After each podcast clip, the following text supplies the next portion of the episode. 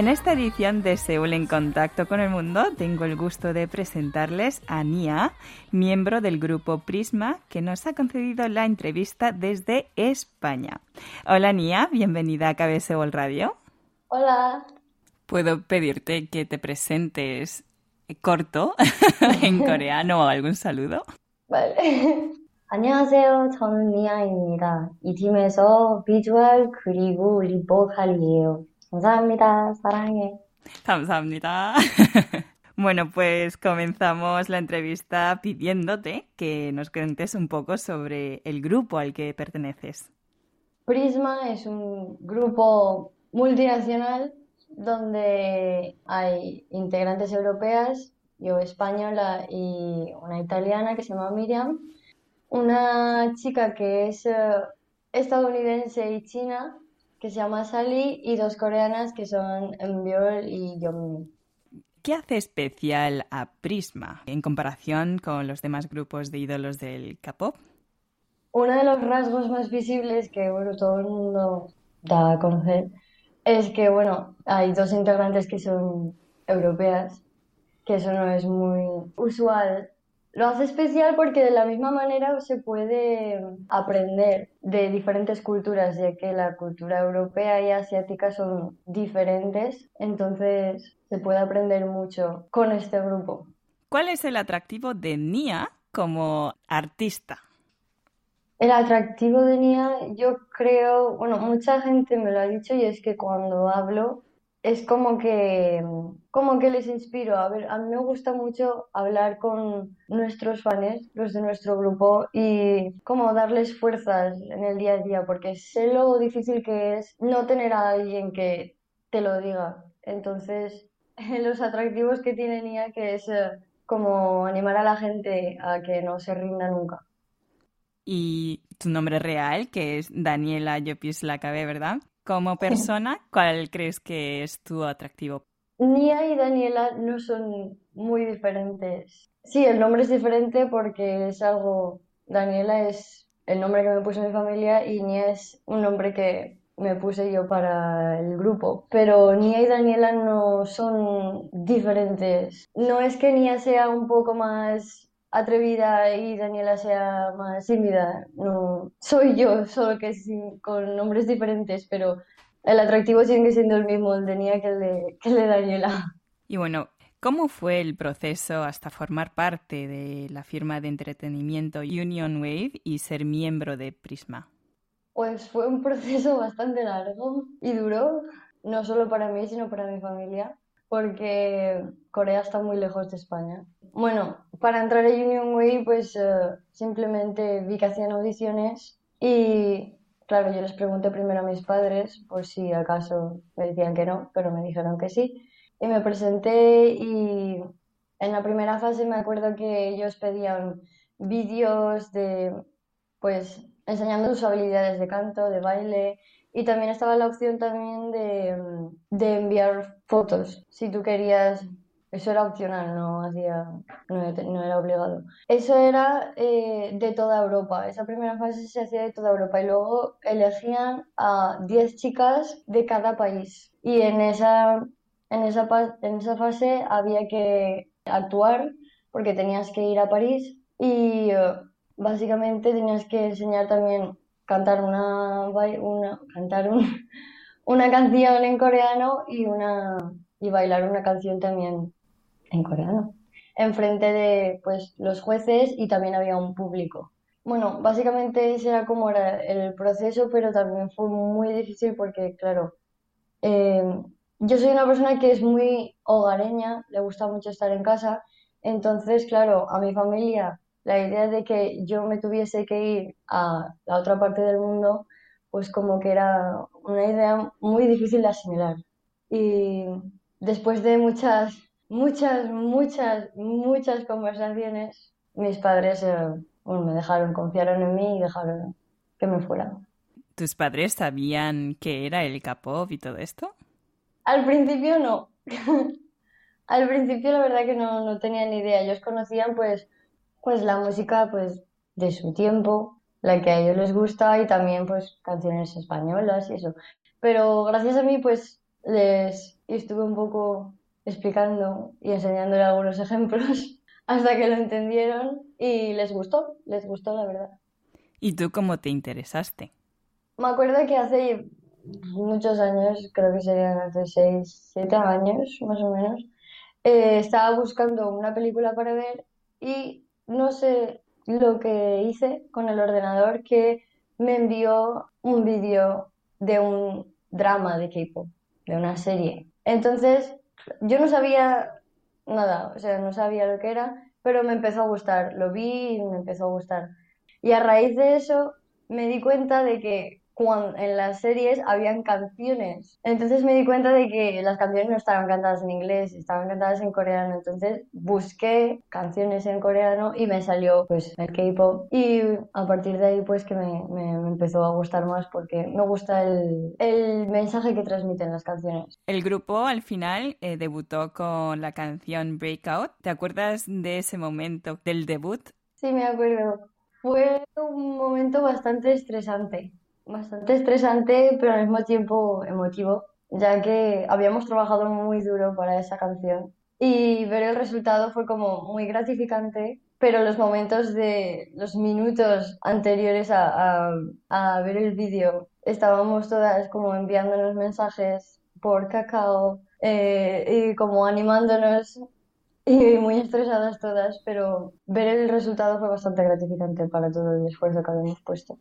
¿El debut fue en línea o...? El debut fue en línea porque nosotras nos tuvimos que ir por temas del COVID, por eso no pudimos hacer ninguna actuación, pero bueno, planeamos que en nuestra próxima canción ya podamos hacerlo. Y bueno, preparando para el debut, ¿qué fue lo más duro? Hubo muchas, muchas cosas que fueron duras. Eh, nos teníamos que levantar empezábamos a grabar, me acuerdo yo que eran como las 4 de la mañana y acabábamos sobre las 10 de la noche. Eran muchas, muchas, muchas horas donde teníamos que estar despiertas y las horas de dormir eran muy pocas y al día siguiente era lo mismo y tenías que estar al 100% y tenías que también estar como si fuéramos perfecta, o maquillaje bien vestida y sin ojeras, entonces era muy complicado también no tener ojeras esos días porque estabas muerta de cansancio. Y me acuerdo también que yo, por ejemplo, yo tuve dificultades en la coreografía porque había unas partes que eran bastante complicadas, pero al final estuvimos practicando durante mucho, muchísimo tiempo y pudimos hacerlo. Y bueno, eh, puedes presentarnos la canción Breakout. Breakout envía el mensaje de, pues de, de mujer fuerte, ¿no? De no rendirte por decirlo de alguna manera, de ser una mujer fuerte y de poder conseguir todos tus objetivos. Bueno, ¿puedo pedirte que cantes un poquito, por favor? sí, supongo. Me acabo de levantar. Pero... Nega para por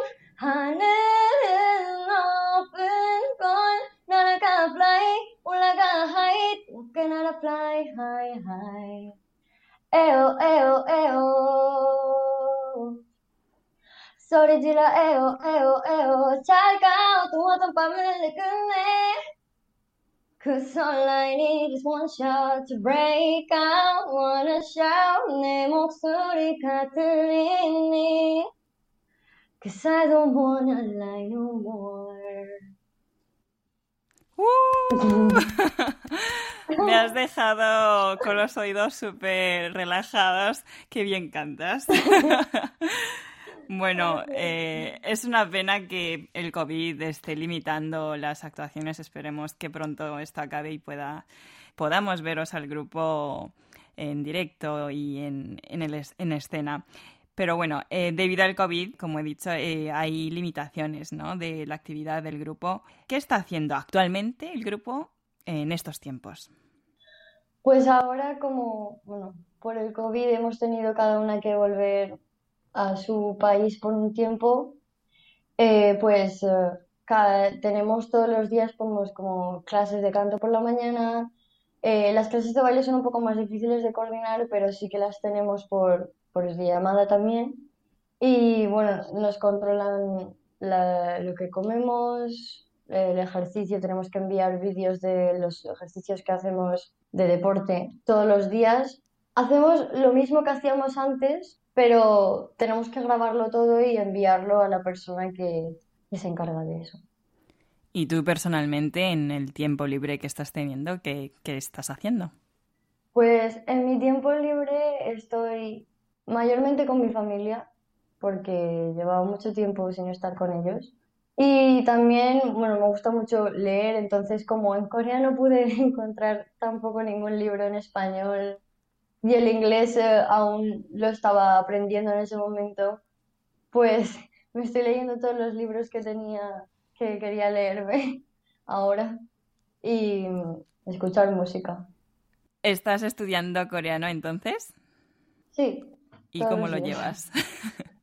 El coreano es un, idioma que no es fácil. Yo, bueno, creo que ningún idioma es fácil en sí, simplemente tienes que practicar mucho, mucho.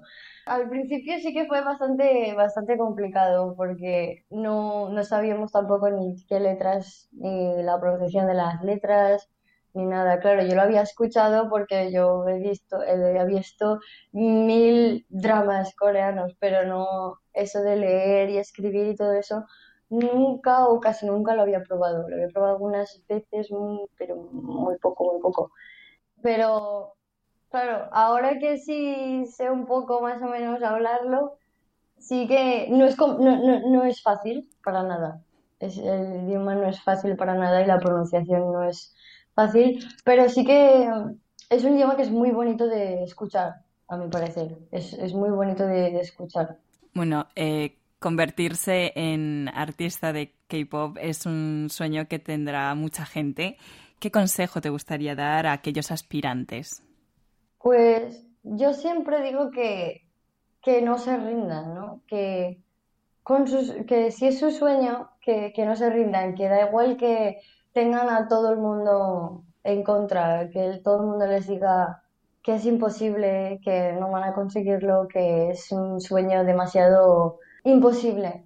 Porque imposible en la vida muy pocas hay. O sea, imposible es no morirse nunca.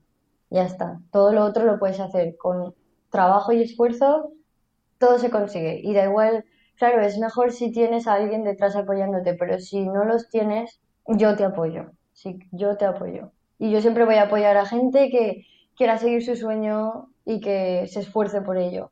Entonces ese es mi consejo y siempre lo va a ser.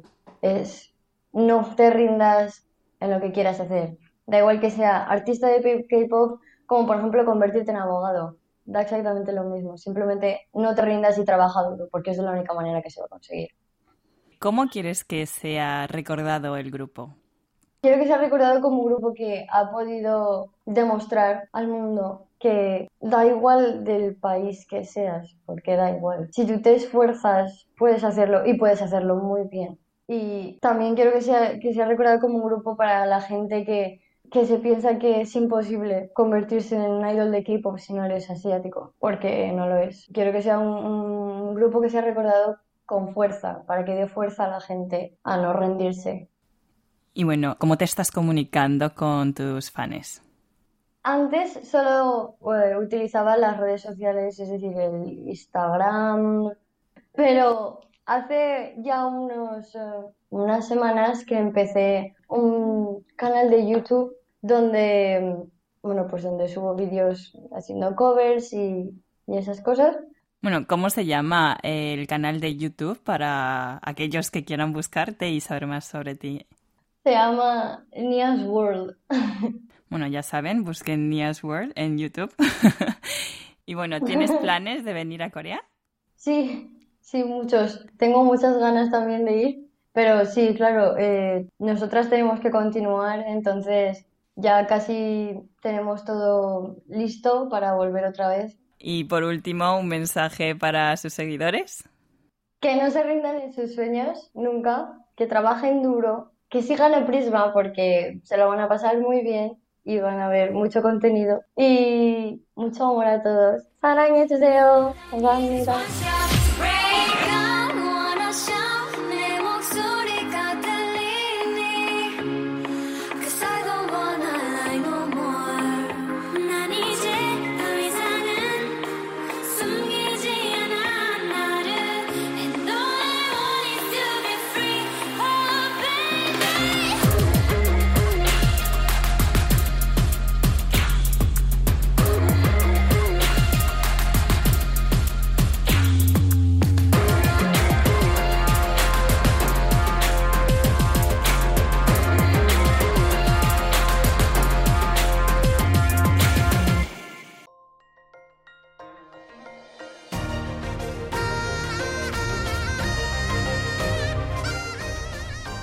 Acaban de escuchar el podcast de KBS World Radio.